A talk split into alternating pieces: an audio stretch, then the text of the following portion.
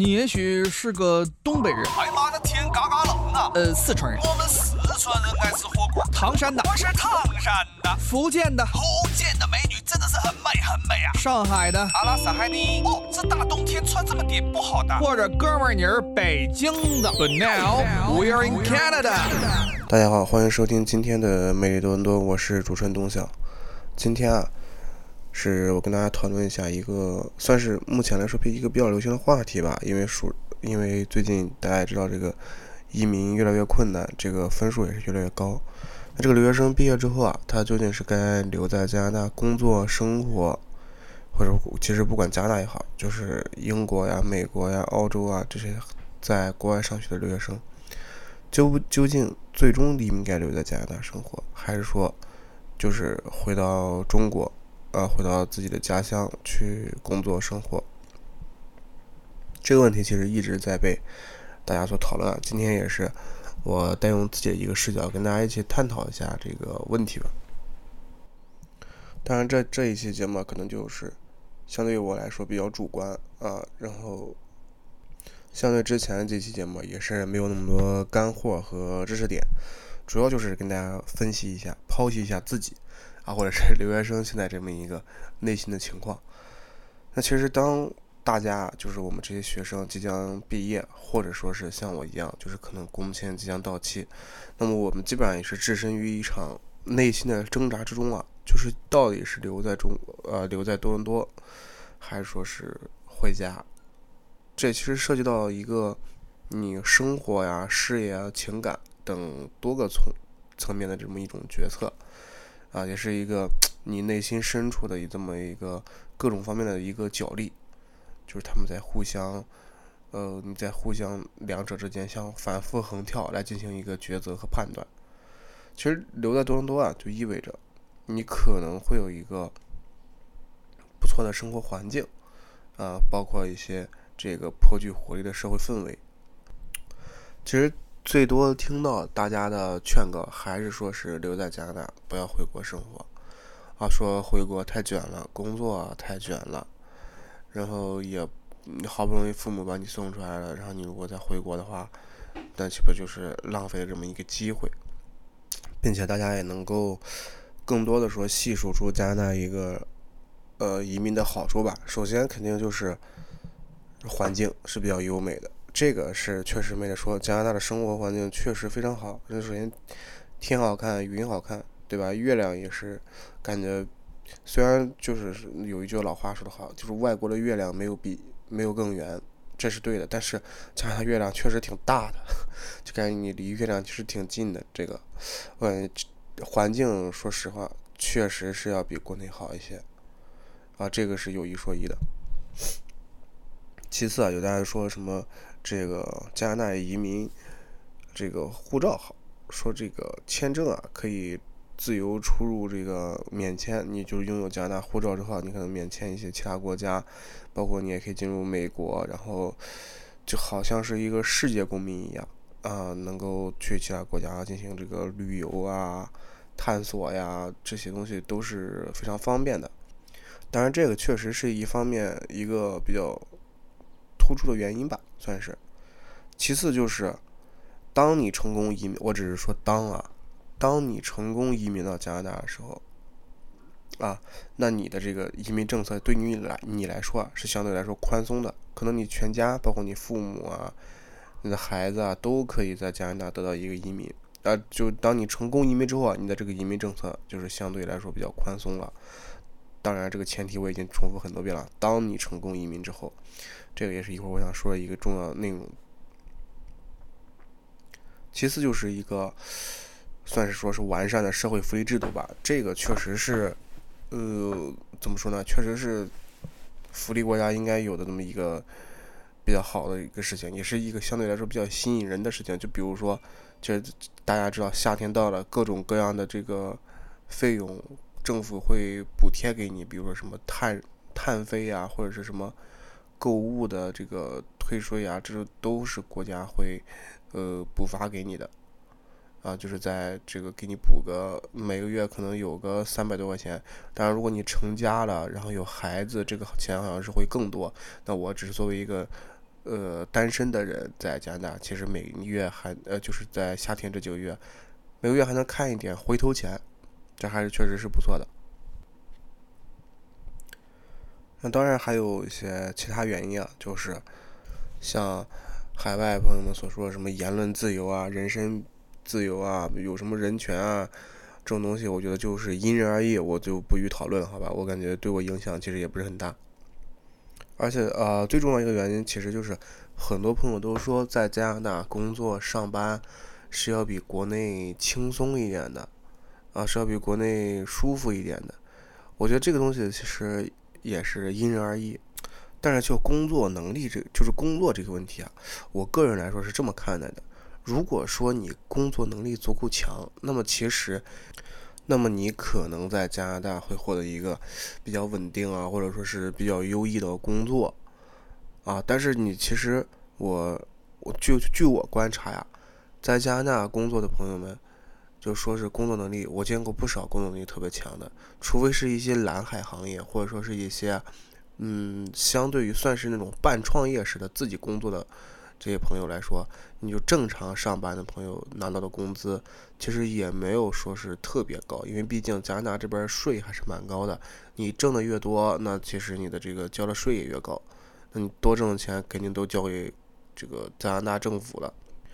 当然，他说啊，是说这个将来当你老了之后会返还给你，然后包括啊养老保险什么这种东西。不过这都是几十年后之后的事情了，呃，是究竟会发生什么样的改变，我们也不得而知。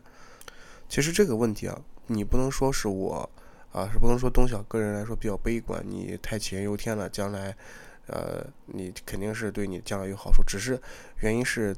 你有可能是因为我当下的生活环境或者是生活状态是无暇顾及到几十年后的我的状态的，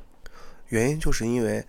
在目前一个加拿大，我我认为通货膨胀还是比较严重。我们包括前面几期这个今日话题节目也是讨论过加拿大通货膨胀的问题。现在通通货膨胀非常严重，那么你的那么工资啊也是涨幅其实是没有呃我个就我个人而言是没有涨到通货膨胀。这么快的，尤其是，呃，现在这个房子的贷款压力是越来越大。那你，那大家可以这么这么想一个问题啊，呃，我首先我的工资呢，对于我自己来说，我要负责。那今天就是也是，哎，也就是跟大家浅算一笔这个账啊。那你看，作为一个就毕业生来说啊，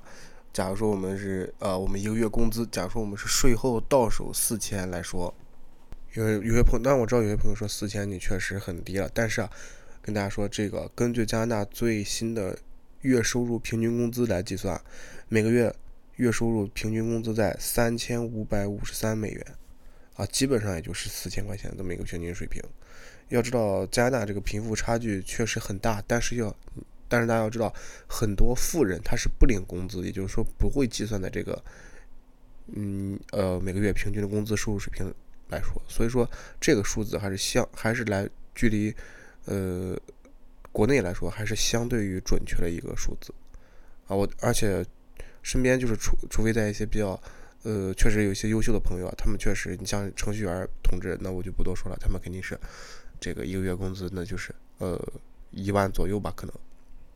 这确实很高啊，也是很羡慕。但是羡慕不来，就是东晓是个这个文科生，确实学不来理科这个东西，这个计算呀、数学确实不行。那所以这就不不多羡慕了啊。就是我就说就个人一个情况嘛，那假如说是四千块钱这么一个月的工资情况下，那我们来就来简简单计算一下，那你车的保险加上这个呃车的这个月供，差不多就要接近一千块钱，那我们就算我们就按便宜点算九百，那九百一千你还得加油吧？现在油价还这么贵，那有有些朋友跟我说。啊，那你为什么不不开电车？我就说现在还没攒出钱来换到电车，将将来攒到钱一定会换到电车。这个电车确实便宜啊，每天看到这个开这个呃一百公里也就几块钱，这真的是很羡慕，非常羡慕。那我们接着来讨论这个问题啊，就是车我们加上油钱，乱七八糟，我们就算一个月，我们就算一千二，这个真的不多了，一千二真的不多了。嗯，车保险。嗯，还要一个接近三百块钱的，那车也不是什么好车，就是一个普通的汽车。那这个房屋成本，那房屋成本就不用多说了，我们就我就住一个呃小房间，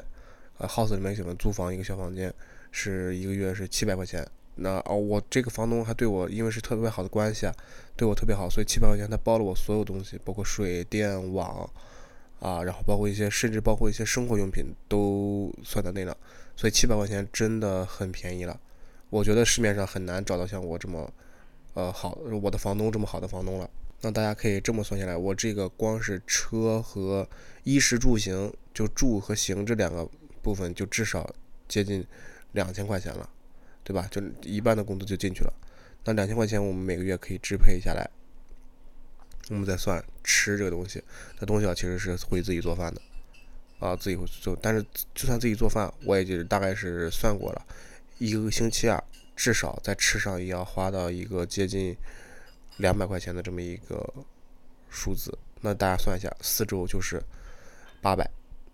然后你再有的时候买点咖啡呀、喝的啊这些乱七八糟的东西，算一算也得小小一千块钱。你现在就只剩一千块钱了，可以支配了。你你再付一下这个呃手手手机费，一些乱七糟其他的费用啊，呃加吧起来，你算算这一个月其实像就是传说中的月光族，就是发生在我身上啊，也是非常有意思。月光族的每呃每个月的心理压力，就是在每个月呃快发工资的前几天啊，那段时间是比较拮据的，啊钱要省着算，要省着花。就这种情况下，就是需要你可能不仅仅是在呃主业上进行一个很好的工作，其实在加拿大生活，我认为你拥有一个副业，一个有固定收入，也不说固定收入了，就每个月至少要有一个副业的收入来。帮助你的生活，这样你的生活才能够像一个呃优质化，或者说是呃压力不会这么大。因为你要想，我刚才算的数还是只是我租房，并没有算上我买房。如果是房贷的话，就是呃我是是有一个房子了，房子然后房贷每个月是三千多块钱，这个就没办法，只能把房子租出去。但租出去的价格就没有那么贵。呃，可能呃，可能每个月还要补贴一些，呃，四五百加币这个样子。那有的时候我自己补不上的时候，就还要跟家里父母要。做我们家也是一个，就是一个普通的家庭嘛。那当然，这期节目不是在这卖惨啊，就是跟大家说这个，就跟大家说一下这个基本的情况啊，就是基本上就是这种常生这种生活，其实像我这种生活其实还是蛮常见的，就是很多朋友可能都会嗯是这种生活。啊，是留学生的一个，我不说是常态了，但是是至少是相当一部分朋友会经历过的事情。那我们就会在这个加纳大和国内的社会当中挣扎。一方面，其实我们并没有经历过国内社会的一个所谓的毒打，就是没有，我们可能对国外国内的生活还抱有一丝，算是怎么说呢？呃，美好的幻想吧。因为你在加拿大这个工作、生活、学习也好，呃，我只能说确这个我呃有一说一，还是确实没有国内那么累。啊，没有国内那么卷，呃，工作压力虽然说嗯挣不到特别多的钱，但是工作压力确实也不大。这也当然是为什么你有足够的时间和充足的时间去呃整一下自己的副业，看能不能找一些其他挣钱的方法。因为毕竟大家下班之后还是很少加班的，如果说是一个正常的公司嘛，所以没有经历过国内这个的毒打，对国内的生活还是抱一丝幻想。呃，这这就是为什么会在嗯两边反复横跳，左右尝试，就是又想在加拿大待着，又想在中国待着。那其实最好的方法就是这个，你能在加拿大挣钱，然后回国花。当然，这个就是开玩笑。其实还有一个点就是，这个是工作上面的嘛，就是工作上，呃，我自己的一个考虑情况，主要是一个收入。的话，感觉对自己的生活压力并不像国内所说的那么小。当然，你可能国内，呃，生活压力也，呃，如果是挣差不多付出同样努力的话，你可能挣的钱也是在国内生活压力大。但是，就有一点来说，其实是，就是国内的这个物价水平确实是要比加拿大要，就是来说低一点的。确实是，呃，累归累，但是确实物价水平会低一点。啊，这个是有一说一。啊，当然这就是。关于工作和这个工资、生活压力的问题，是对于我自己的一个考量。在偏于这个方面，我是，呃，其实我是留在加拿大和回国。我个人来说，我感觉都还可以。主要是接下来一点，就让我很难留在加拿大，就是现在这个移民政策的问题。最近经常听我们节目的朋友应该对这个移民政策有一定的了解。就加拿大现在移民这个，也就是咱们常常最常用的这个通道，就是这个 EE 快速移民这个打分通道嘛。我跟大家说，现在是个什么情况？就是我东晓作为一个毕业、拥有即将拥有三年工作经验的一个人啊，算是因为你的毕业工签最多就是三年嘛。当然，你除了这个因为疫情而导致延长一年半这种朋友这种的朋友啊，一般来说最多就是三年。而且东晓现在还是在三十岁之前，你这个是分数。你如果工作到三十岁之后啊，你岁数越大，你这个移民打分也就分数越低。那么，呃，拥有三年的工签啊，工作经验，以及我假设啊，假设我与英语就是雅思能考到四个满分的情况下，这个分数啊，离现在一亿的这个移民分数还差那么十几分。或者，或者是七八分，当然差距不大。你可以通过其他方式去弥补，比如说你再去学一门法语，或者说你再去学一门这个，或者说你再去上一个这个 diploma 啊，就是这个专科的一个毕业证，拿到这么个双毕业证，也能再给你加一点分去弥补。就但是啊，这个移民条件相对于移这个留学生来说，还是较为苛刻。你如果真的想移民，包括身边的朋友也都是在劝我，就如果你真的想移民啊，你还是要花点钱去想想别的办法，比如说找个这个，你过去啊想办法是是什么？就找个公司挂靠，对不对？攒工作经验啊，就是你把这个，当然那是一些啊有有钱的朋友们他们会选择的一个方法，那因为他们本来就没有工作，可能有的时候，嗯，那么我现在是有工作。对吧？我不需要挂靠，本身就是有确定的工作经验，就是还有就是说是现在这个方法，就是说很多人劝我，就是花点钱去买这个雇主担保啊，雇主担保就是担保给你直接加五十分，能够帮助你移民。但大家知道，这个雇主担保这东西，现在随着这个移民的分数越高啊，它也这个价格肯定是水涨船高。我刚一四年刚来的时候，如果那个时候就有一个雇主担保，可能只需要一个。两万加币就能拿到这个雇主担保啊，还是蛮便宜的。但是现在啊，水价格已经炒到接近一个七八万、九万、十万，接近十万的这么一个价格去买一个雇主担保了，那就还是蛮，就是蛮贵的。而且对家庭来说也是一种付出。那你基本上已经相当于我留学生一半的学费了。哎，不过你不过当然这么算，你如果在上学之前买到这个雇主担保，如果你在上学之前买到这个雇主担保，然后呢？拿到身份之后，你再去上学，肯定是要比你直接以留学生身份去上学要便宜很多的。这个是你想都不用想，肯定这样是最划算。但是当时因为呃没有这个机会嘛，也没有没有这个机会。那还有就是说这个呃有一些算是也不能说是歪啊，算是歪门邪，算是一种偏方吧。就是很多人说的这个假结婚移民，就是跟这个也不是假结婚吧，或者就是你哪怕是真的也好，假的也好，就是跟一个。呃，已经有身份的人结婚，呃，然后再去，呃，通过这种方式去移民。那如果是真的，就还好，你整个你起码是这个是真的，移民局到时候是查你啊，你也，你你你就是真的，他确实没办法把你撵出去嘛。但如果你要真的是假移民，呃，假结婚的话，到时候如果被查出来，那你就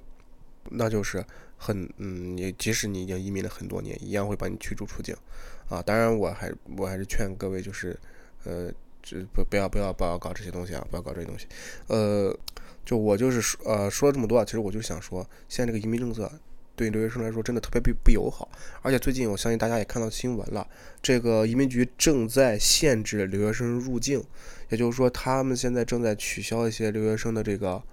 呃入境数量，他们在规范化。当然，呃，从一定意义上好是好处啊，就是。呃，可能会提高留学生的这么一个质量水平。那么他们会取消一些私校的这个留学生的录取条件，啊，就是说不允许他们就能随随便便一个学校就能把这个高中，我说是高中啊，高中这个留学生初或者初中这种中学的这种留学生啊，就是送到国外来，送到加拿大来。但是这种情况下，就是也是变相的苛刻了这个留学生的这个移民数量。就是这一点，其实我并不是很懂啊。我不懂，受到最大限制的为什么是，呃，永远是留学生？就留学生这个群体，永远是最倒霉的。就我当时刚来加拿大的时候，一四年吧，那个时候是刚刚取消掉本科可以直接移民的留学生这么一个政策。啊啊，当然他们是呃邀请很多这种算是什么技术工种啊，比如说是一些手艺人啊，手艺人移民，所以就取消了这个本科毕业生的这个移民政策，改为了研究生，所以这也就直接导致，因为加拿大研究生多了，就安省的研究生你可以基本上可以直接移民，那这也就直接导致了这个安省的研究生是非常难申请的这么一个状态，就是。呃，就是你要求你的学习得非常非常好，才能够拿到安省的一个研究生。那这里边可能会有一些社会问题也好，或者是一些呃社会原因也好，这个东西可能学呃认识比较浅薄，不知道。但是从我的主观上来讲，就是留学生越来越难混啊，特别难混，特别就尤其是移民这个问题，特别我就不明白，我就是留学生也是接受过这个高等教育的人，咱不说这个学历歧视啊，咱这不是说学历歧视。就是我至少觉得，作为留学生来讲，我觉得作为留学生来讲，你不管是高中毕业的留学生，还是大专就是专科 college 毕业的留学生，还是 university 就大学毕业的毕业生，就你对这个社会的贡献，至少应该是要比难民要高的很多的吧？就是你，我不明白为什么接收难民接受这么容易，而且是这种成批量接收啊，但是留学生就是拒之门外。现在就真的是很多留学生就是因为这个分数不够。移民困难，每天在这里挣扎，水深火热。看到他们，就因为东小来说，其实拿到这个身份，呃，对我来说其实不是那么重要，在我心中不是那么看重。因为，呃，我首先我自己是一个比较佛系的人嘛，然后其次就是我回回，当然不是说我回家就有什么家业可以去继承，只是因为回家的话，我也有是呃，相对来说，嗯，想去找到一个工作，能去工作，至少能够呃生活下去，也不会给父母添到麻烦。但是我身边看到很多，但是我相信身边很多朋友，他们同样是有是要比东晓优秀很多的啊，呃，他们也有不错的工作和这个工作能力，但是他们一心就是想移民，就是因为家里就一直在劝他们要移民，啊，好不容易送出国了，要拿到这么一个身份，所以他们就每天在这里坚持着，水深火热的这个坚持的，然后到处去搜寻这个，呃，移民的办法，移民的方法。啊，有跑去曼尼托巴省移民的，有跑去什么萨省移民的，还有跑去嗯做一些特殊工种能够帮助移民的，呃，日子过得也非常艰苦，就是很累很辛苦。就这一点，我是对加拿大政府不是很了解。我不明白这个怎么想的。第，他们可能是一方面是考虑到自己国际地位，就是说是一个哎，说是第一世界的国家啊，高福利国家。那么我们就是要能够接收难民，来彰显我们的社会地位，或者是世界地位，显得我们有这个有关怀、有爱心，哎，承担了一部分世界责任。我不是看不起啊，我觉得承担责任的这个首要责任就是你先别给其他人添麻烦吧。我觉得加拿大，你先。解决一下自己的这个财财政赤字问题好不好？这个税也不要越来越高了。这真的有点让人感觉很幽默。这个国家就是特别幽默。你要说之前，呃，我是可能说到这儿多少，呃，有点我有点愤慨，有点过激了。但是之前我其实对这个我其实没这么大反应，主要是因为最近这个难民问题啊，就让我感觉到有点无语。就是你接收那么多难民，而且你包括那些难民也是，我不是说难民本来有什么错。他们能来到这个国家，也是因为这个国家自己开放国门嘛，那没没什么办法。但他们，你像难民对这个社会其实造成了一定的社会影响，这个是无可厚非的。大家最近在生活中应该也都随处可见一些，呃，无家可归的四处流浪的流浪汉，甚至有一些流浪汉，他们都闯入到私人的庭院当中了。这个新闻咱们也就播到过，这是而且也不乏一例两例，这是很多例这种情况。那他们对于社会是一种危害，但是我不是说他们是一种，我这个不是说我这个人没有这个，呃，没有这个人文关怀，或者说是没有这个，嗯，怜悯的这个道德之心啊。主要是刚才就像刚才我说的道理一样，就是我如果想要帮助别人，或者是可怜，也不说可怜，就是能够呃怜悯别人，或者是有一颗这个向善的心。在这有要有这个的前提下，得是我自己能够解决自己的问题情况下，我先首先保证自己不给其他人添负担情况下，我才能去想办法帮助更多的人，这是一个正常的一个一个逻辑，对不对？你不能说我自身难保，我都要去帮助别人。就我现在我自己都进不了这个国家的门，我拿都都拿不到这个绿卡的身份，然后我看那些难民要比我前面能有可能会有机会拿到这个身份，那你说对我能不眼红吗？那确实是有点眼红。所以说我也是希望在这个政府能够，嗯，在未来能够有一些针对留学生相对来说比较友好的政策吧。你不要每一次啊都拿留学生开刀，好吧？留学生这个群体真的已经给你送了这么多钱了，啊，你还要来这样剥削？我们现在感觉，我现在感觉留学生才是真正的难民啊！当然，这就是呃，我会在这个留下和毕业呃和回国之间做出一个挣扎，呃。还有一个方面，其实就是你们家庭原因嘛，这个是无可厚非。有些父朋友的父母，他们是，呃，可以就是说，在你移民之后，呃，愿意移民出来，在加拿大跟你一起生活的。然后我，但是相当于我我父母来说呢，他们嗯年纪也比较大了，可能不会想在国外生活。第一方面是这个语言确实不通，那很多人就开玩笑说，在马海姆这个地方，你确实不需要会英语，但是，但你多少还是你要离开马海姆生活了吧？你是要去。你比如说你要去商场购个物啊，或者是说出去旅游看一看，总归还是要学出英语。你不可能总说把父母接出国之后就一辈子在马哈姆生活吧？啊，当然我不是瞧不起马哈姆，我觉得马哈姆生活挺好的，就是吃的多也喝的也多，我觉得确实非常好，不像我在密西上学时候这个地方。但是主要原因就是呃呃，主要原因就是父母这个问题，就是呃，因为你父母肯定是不愿意呃出国的，就叫我父母是不愿意出国的，呃，生活那就。那我之后，假如说我要在，首先我得先考虑一个问题，就是我，呃，绿卡的情况下是什么？假如说我拿到绿卡了啊，我努努力还是，呃，想想办法还是能拿到的。假如说我拿到了绿卡，那就存在一个移民监的问题。那么就是我五五年内要住满两年，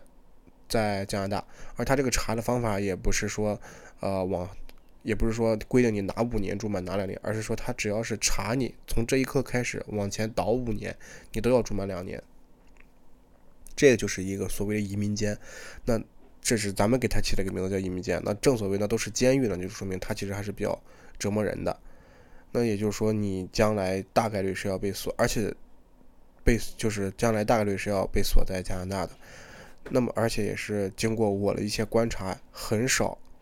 有说。拿到绿卡之后能够频繁回国的朋友和移民朋友，因为毕竟他一个工作的限制，你不可能有什么。我觉得目前来说，你除了自己创业和开公司和一些比较灵活的自由职业来说，我很少见到有哪个工作能够允许你长时间回国去探亲的。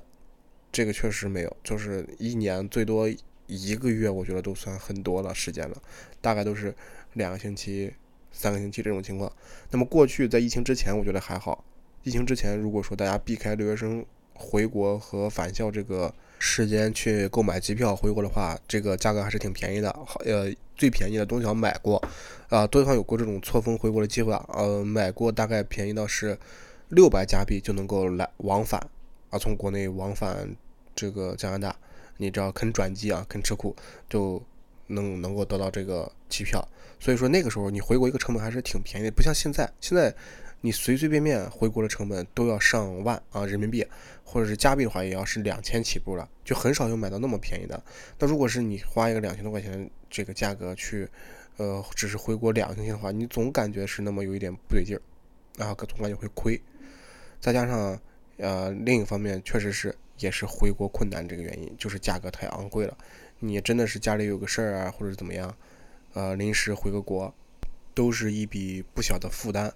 所以说从这个方面考虑啊，从也是我也是我所纠结要不要回国的这么一个纠结原因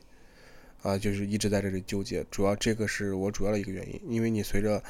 父母的年纪越来越大，他们身边肯定是呃，也你也不说需要人吧，总归是孩子在身边会好一点。但是每次说到这个时候啊，总有一些朋友。就是来劝东西啊说，你不能总这样考虑，你还要为你这个将来考虑一下。就是你的孩子在加拿大，你如果拿到身份，你的孩子在在加拿大会更好的生活，会得到一个好的教育或者是呃生活环境。但这个时候我也要反劝这些朋友一句啊，就是在就目前这个情况下，我对于自己的这个自身难保的情况下，先不考虑要不要孩子这个问题。就我知道眼光是要放的长远一些，但是。呃，总归你现在还是要解决当下面临的一个问题，对不对？我只能说未来的路还怎么走还不知道，但是你现在的路一定要好好走。所以说目前也是在纠结这个究竟是要回国还是要留在加拿大生活。那我希望如果听到这一期节目的朋友啊，把你们的想法能够打在评论区里，让咱们一起来讨论这个问题。那也是谢谢大家收听今天的美丽多伦多，我是主持人东晓。